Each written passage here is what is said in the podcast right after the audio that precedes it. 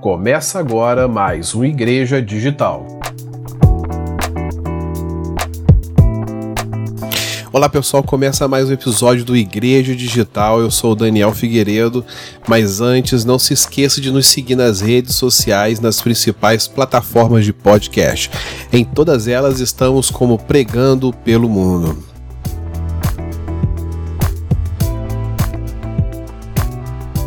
Pessoal, eu gostaria muito de falar hoje a respeito de um de uma reportagem, né, de uma matéria que eu vi no site da apnews.com, né, que o título dela é o seguinte, né, em meio a desafios de pandemia, casas de culto mostram resiliência. Essa matéria ela foi escrita no dia 3 de outubro de 2020, né? E eu achei muito interessante um panorama no qual o o autor da matéria, né, David Crady, ele, ele aborda mostrando um pouco sobre como que as igrejas, né, estão é, se comportando né, em meio a esses desafios é, do coronavírus, da reclusão lá nos Estados Unidos. Então, assim, ele entrevistou muitas igrejas, né, algum, algumas igrejas católicas, né, algumas igrejas luteranas, metodistas, batistas. E o resultado foi muito interessante. Né? Ele começa aqui mostrando um pouco sobre os desafios da, da igreja, né? Porque nem todas ainda voltaram ao normal, né? Existe ainda a suspensão é, dos serviços, né? De culto presencial em alguns locais nos Estados Unidos, mas que por outro lado ele, eles a, a população né, em geral e também principalmente né, a liderança começou a notar né, uma onda é, de ações diferentes, de, de comportamentos diferentes durante essa questão da reclusão, né? E assim, no, no depois eu vou até colocar é, vou deixar o link desse, desse artigo é, disponível caso você queira ler, ele está em inglês é, no nosso canal do YouTube, né, onde também o podcast vai estar disponível para você poder estar assistindo ou até mesmo ouvindo, e, e também nas nossas redes sociais. Vai ser bem interessante vocês acompanharem. E assim, um, uma das declarações aqui que eu, que eu eu lendo né, o artigo aqui, foi que o, um dos padres, né, o padre episcopal Steven Paulicas, né, é, de Nova York, falando que mesmo é, a igreja estando fechada, né, teve pessoas da França que assistiram o culto, né, então é, deixando ali para ele uma uma mensagem falando que tinha adorado o sermão. Aqui nós não estamos falando né, e nem iremos é, analisar nenhum tipo de quesito teológico, né, sobre o tipo da mensagem, se a mensagem ela foi ou não foi é, cristocêntrica. A questão não é essa, né, que, que nós vamos é, é, falar hoje no nosso podcast, mas a questão da postura, como que como que isso tem repercutido, né?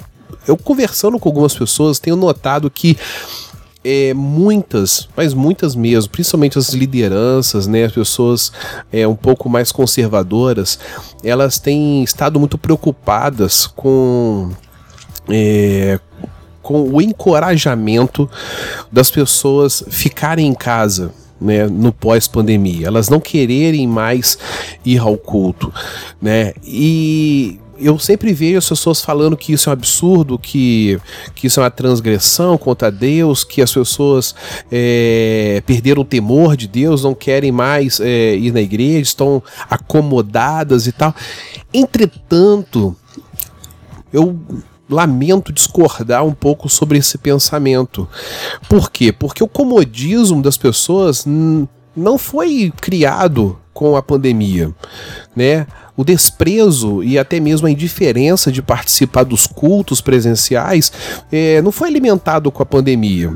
Né? Essa doença, esse câncer que sempre pairou dentro das igrejas, isso sempre foi uma realidade. Entretanto, a pandemia apenas revelou né, mostrou e colocou isso de forma muito clara e explícita para todo mundo ver, né? Então, é, a vista grossa que às vezes os pastores faziam, né, com muitas pessoas que não iam criam na igreja, ou então que não tinham um certo compromisso com a igreja, só se realçou com a questão do coronavírus.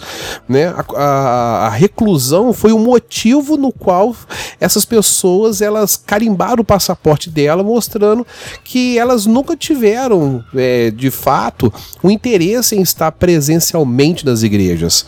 Então, assim, essa é a realidade que precisa ser deixado é, de forma bem clara. Né, não, é um, não é o coronavírus que fez as pessoas ficarem acomodadas, elas já eram acomodadas. Isso apenas é, mostrou né, de forma muito clara para todos verem, né, quem realmente está compromissado e quem não está compromissado. Então, assim, a vida pós pandemia, ela também não irá mudar, né? Isso não, isso não vai ser uma nova realidade, né? A vida pós pandemia né, as igrejas pós-pandemia, é, elas não terão é, como eu posso dizer assim, uma vida igual que elas tinham anteriormente. Tudo vai mudar. O comportamento vai mudar das pessoas, o pensamento vai mudar das pessoas, né? E lendo esse artigo aqui, eu achei muito interessante é que é algo que eu já tenho até conversado com a Mariana, né, que faz parte também do Pregando pelo Mundo, para quem não conhece, é, é, é cofundadora do Pregando pelo Mundo, é minha esposa, né? A gente conversando recentemente é, a respeito disso e a gente estava falando que essa realidade, a forma como como a igreja ela vai é, encarar é, o mundo né, a partir da pandemia, não é pós-pandemia, mas a partir da pandemia, porque é, haverão outras pandemias, haverão outras reclusões no futuro, né? É, queira as pessoas acreditem ou não, terão, né? Isso é apenas o início de tudo. É, as pessoas vão mudar o pensamento delas, elas vão mudar o comportamento delas. E esse artigo aqui, ele comprova isso.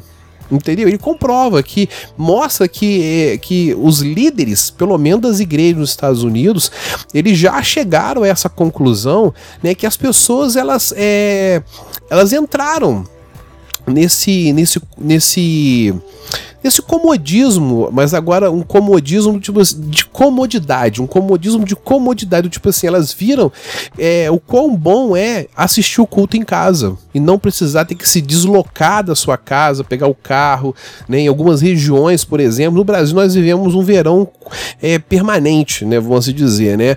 Vivemos aqui, é, raramente nós temos um frio, né? Um frio é, que, que nos impede de sair de casa, é, como existe no, no na América do Norte, né, lá nos Estados Unidos, no Canadá, na Europa, né, regiões é, da Ásia, Rússia, enfim.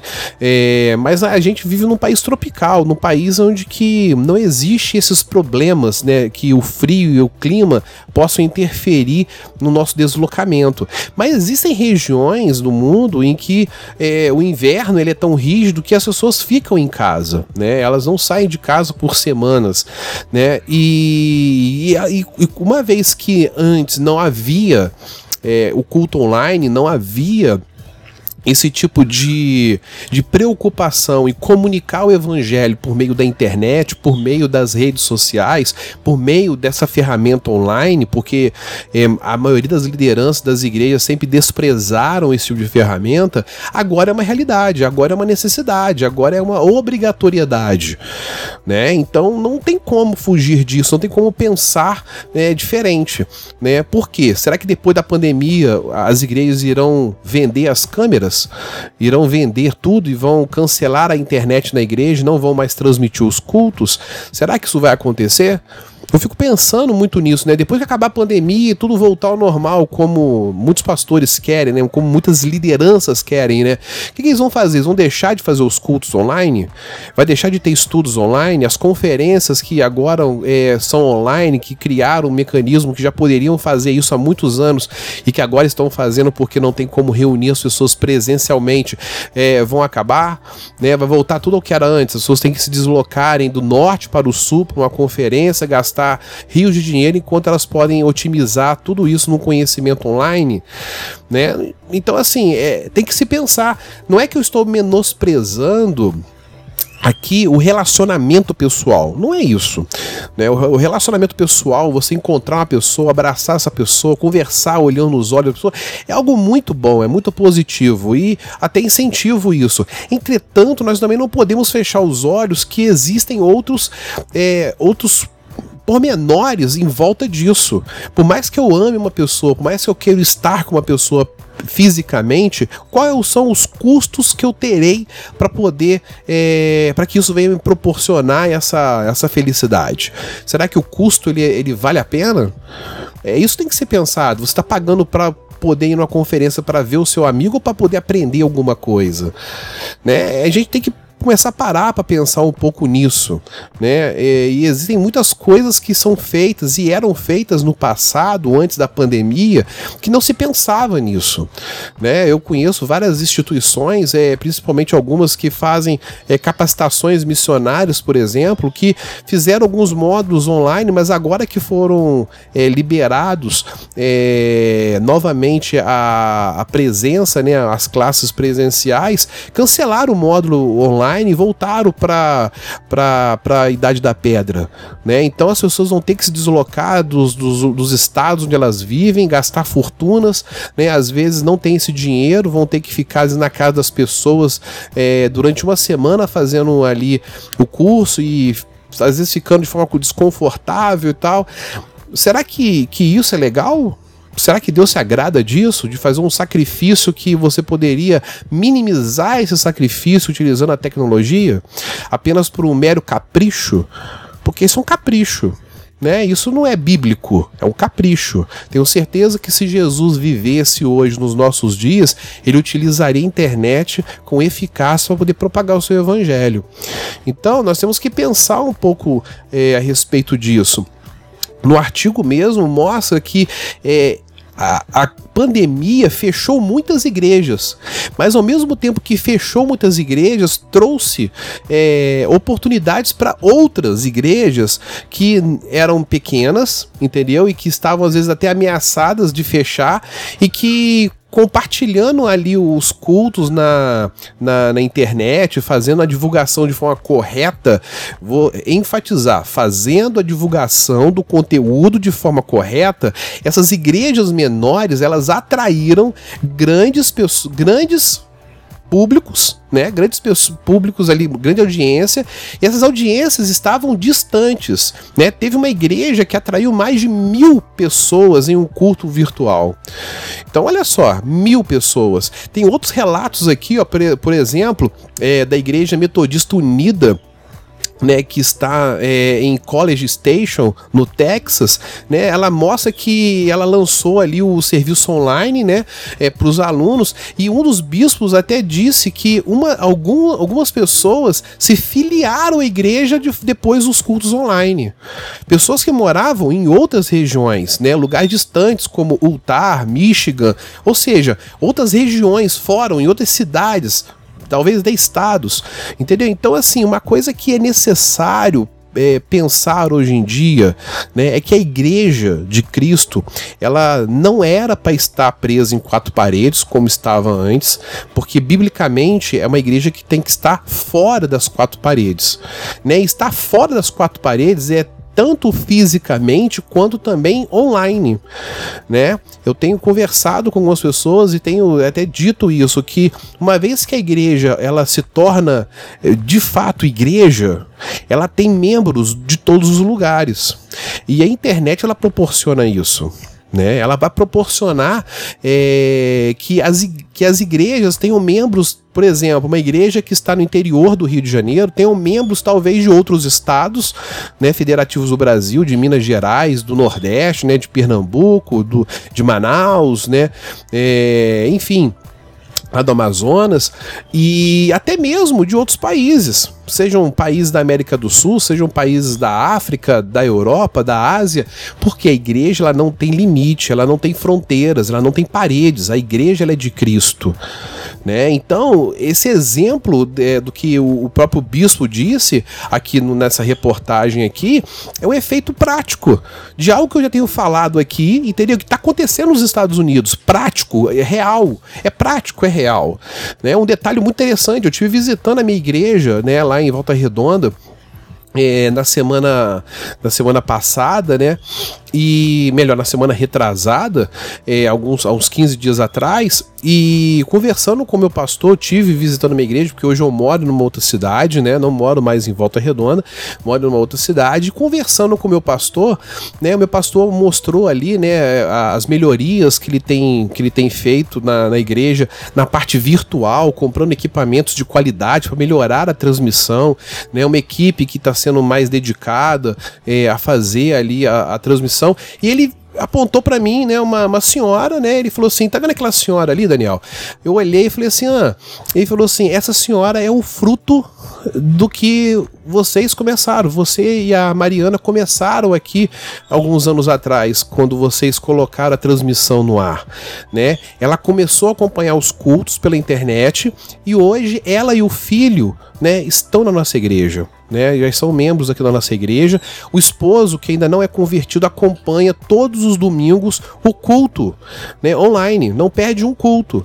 Então, olha que gratificante, né? A gente começou, eu e minha esposa começamos, quando estávamos na igreja, começamos um trabalho lá com o que nós tínhamos, né? equipamentos bem simples, nada muito caro, algo muito acessível. Eu utilizava o meu notebook, porque a igreja não tinha um computador para poder fazer a transmissão na época, né? A gente utilizava os recursos que nós tínhamos e olha como que Deus foi glorificado, ele foi louvado, né? Uma alma foi alcançada, melhor duas, ela e o filho, e o esposo está agora já acompanhando e com certeza já será alcançado pela graça de Deus. Então isso mostra o que? Que quando nós queremos fazer algo para o reino, nós queremos utilizar os recursos que nós temos, nós pegamos, fazemos e ele produz o fruto, ele produz o resultado. Basta querer, basta fazer, entendeu? Não tem, não, nós não podemos esperar a pandemia, nós não podemos esperar, né, que as dificuldades venham, que os obstáculos venham para podermos tomar uma atitude, temos que fazer isso antes, né? E essa pandemia, ela não sei até quando vai durar, não sei até quando isso vai é, se manter, mas a igreja brasileira, ela precisa pensar digitalmente. Ela precisa. Né? Outro ponto é que é muito crítico né? em meio a essa pandemia, que é um dos desafios até mesmo que o artigo mostra, é a redução dos dízimos das ofertas. Né? Houve uma redução. Entretanto, as igrejas que também fizeram é, uma reformulação na forma de fazer a arrecadação de forma digital cresceram ou pelo menos mantiveram, não tiveram perda nenhuma. Por quê? Porque criaram soluções virtuais para poder os membros e também as, os novos que se achegavam é, poder ofertar, poder ali. É, deixar ali as suas ofertas, os seus dízimos, ou seja, conseguiu compensar, conseguiu neutralizar a perda, né? Então, não adianta a gente é, apenas reclamar. Não adianta a gente pensar, né, manter ali um pensamento engessado. Né, da idade da década de 20, da década de 30, não adianta mais. Né? As, as lideranças, as igrejas, elas precisam hoje passar por uma atualização. Elas precisam, de alguma forma, entender que o momento hoje é diferente. Né? As pessoas que estão utilizando é, as, as, a internet, as redes sociais, é, é, um público diferente da época da liderança, da época da década de 40, da década de 50. É uma nova, é uma nova população, é uma nova geração. Se você não entende a geração atual, como que ela se comporta, né? Essa geração é, que nós chamamos né, de geração Y e Z, né? Que é a geração do momento, é, e o que eles consomem, o que eles gostam, você não vai conseguir alcançá-los. Né? Eles são é, gerações da tecnologia, gerações que já nascem com habilidades em mexer no computador, em mexer no smartphone, né? em trabalhar com programação, tem uma facilidade é, como autodidata de aprender as coisas sozinho, sem ter que cursar uma faculdade. Ou seja, nós precisamos entender essa geração. Precisamos é, abrir a nossa mente, dar oportunidades, né? Para quê? Para que essa geração ela possa ajudar a igreja igreja local, ajudar a liderança a desenvolver projetos que expanda a mensagem do reino pela internet, que expanda a mensagem do reino pelas redes sociais, e isso de forma com qualidade, de forma cristocêntrica. Né? Nós precisamos compreender isso. A palavra de Deus ela se atualiza a cada dia para a nossa realidade. Todos os dias a palavra do Senhor ela é renovada e ela mostra para nós estratégias né, claras de como nós devemos agir no nosso dia a dia, no nosso meio, como que nós vivemos, né? Dentro desse artigo, até para a gente poder finalizar, né? Estamos chegando aqui ao fim do nosso podcast. É, eu estava lendo, mostrou aqui até mesmo um comentário é, de um rabino dizendo que tanto, várias pessoas no mundo começaram, né, ali, uma vez que eles criaram a sala de, de estudos online, várias pessoas começaram é, do mundo inteiro a procurar e a participar. E aí ele falou que, que ele viu como que a cultura começou a mudar de fato. Né, que antes era algo presencial, era algo é, mais conservador, e ele começou a ver que a forma de estudo, a forma de se relacionar né, online estava mudando, que a mentalidade estava mudando.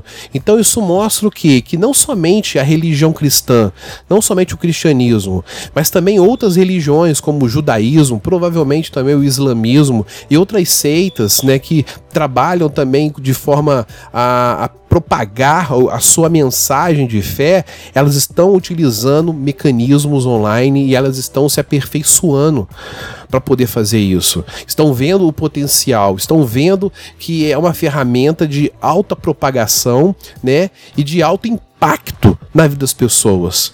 Então, a igreja de Cristo hoje ela precisa, em meio a esses desafios, ela precisa compreender o local dela.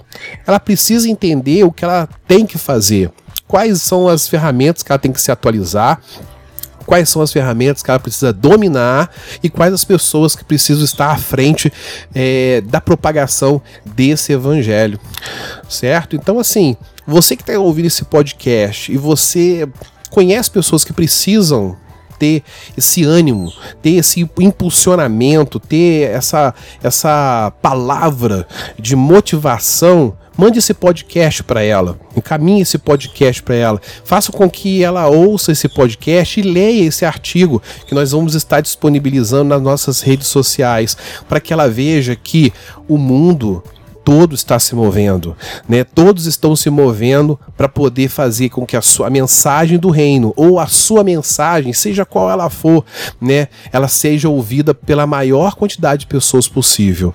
E o nosso é, objetivo é fazer com que Cristo seja é, conhecido, né, em todo mundo e principalmente por meio da internet. Então, se você gostou, compartilhe esse podcast com seus amigos, com seu pastor, com seu missionário, com sua mãe, com seu pai, com todo mundo. Compartilhe também nas suas redes sociais. E se você, lá no início, você não é, curtiu, não está seguindo a gente nas redes sociais, dá um pulinho lá no YouTube, dá um pulinho lá no nosso Facebook, no nosso Instagram.